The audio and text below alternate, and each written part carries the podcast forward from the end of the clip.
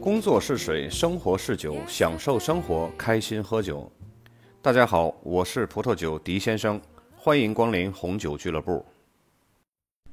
咱们用两期的节目介绍了美国的加州产区，咱们呢现在用一期的节目来介绍美国剩下的四个主要葡萄酒产区，是俄勒冈州、华盛顿州和纽约州。其中，俄勒冈州和华盛顿州呢是处在加利福尼亚州的正北面，地处喀斯喀特山脉的两侧。一个呢是处在喀斯喀特山脉的左下角，一个是处在它的右上角。而纽约州呢，则坐落于美国的东北角，在大西洋沿岸，而不是西边的太平洋。咱们先来一个一个说啊。首先来说俄勒冈州，俄勒冈州啊分为南北两部。北部呢是以威拉米特河谷这边为主，从波特南一直往南延伸的。这里呢气候温和，受益于来自太平洋的凉爽微风。生长季节呢通常比较干燥，白昼长，而且呢阳光十分的充足，夜晚是非常的凉爽的。在这儿呢，黑比诺是最主要种植的葡萄品种，酿出的葡萄酒呢带有成熟的红色水果的香气和一些细微的桂皮香料的这种香气。酸度呢是比较高的。俄勒冈州的南部呢是位于威拉米特河谷的正南面儿，这里最主要的两个法定 AVA 葡萄种植区呢，一个是乌姆普夸河谷，还有一个呢叫罗格谷。葡萄园呢一般都是在比较凉爽的山坡上或者是山谷里种植的主要品种呢，比如说梅洛呀、赤霞珠、黑比诺、霞多丽、灰比诺和西哈。俄勒冈州最主要要记住的是。北部的威拉米特河谷，还有南部的乌姆普夸河谷和罗格谷。其中北部的威拉米特河谷的这个 AVA 呢，主要种植的是黑比诺。记住这些就够了。然后咱们接下来来说华盛顿州。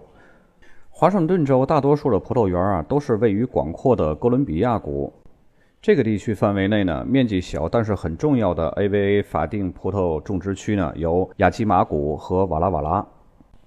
哥伦比亚谷产区呢是位于喀斯喀特山脉的余影区。刚刚我们在一开始呢也说过，俄勒冈州和华盛顿州呢，一个是位于喀斯喀特山脉的左下角，一个是位于这个山脉的右上角。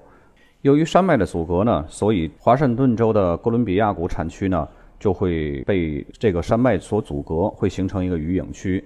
所以呢，必须得使用河水来灌溉。不过这里呢有一个比较好的气候条件，就是长时间的日照和稳定的夏季温度。阳光充足的白天呢，可以使葡萄可以获得最佳的成熟度，而且呢，凉爽的夜晚有助于葡萄保持天然的酸度。这里主要种植的葡萄品种呢有梅洛，还有赤霞珠、霞多丽以及一些雷司令。华盛顿州主要要记住的就是这两个产区，一个是雅基马谷，一个是瓦拉瓦拉。再有就是这个地方呢，会因为喀斯喀特山脉形成一个余影区，所以必须得使用河水的灌溉。然后呢，早晚温差大，日照时间长，会使葡萄形成最好的成熟度和保持天然的酸度。第三个就是纽约州，纽约州的种植区呢是以美国品种和杂交品种为主，这些葡萄呢主要用于生产葡萄汁或者是果冻。当然，也有一些个欧亚葡萄品种也会被用于酿造葡萄酒。最广泛种植的品种呢，有雷司令、霞多丽、黑比诺和赤霞珠。纽约州这个考点呢倒是没有什么，主要就是有一个比较重要的 AVA 葡萄酒种植区，叫芬格河谷。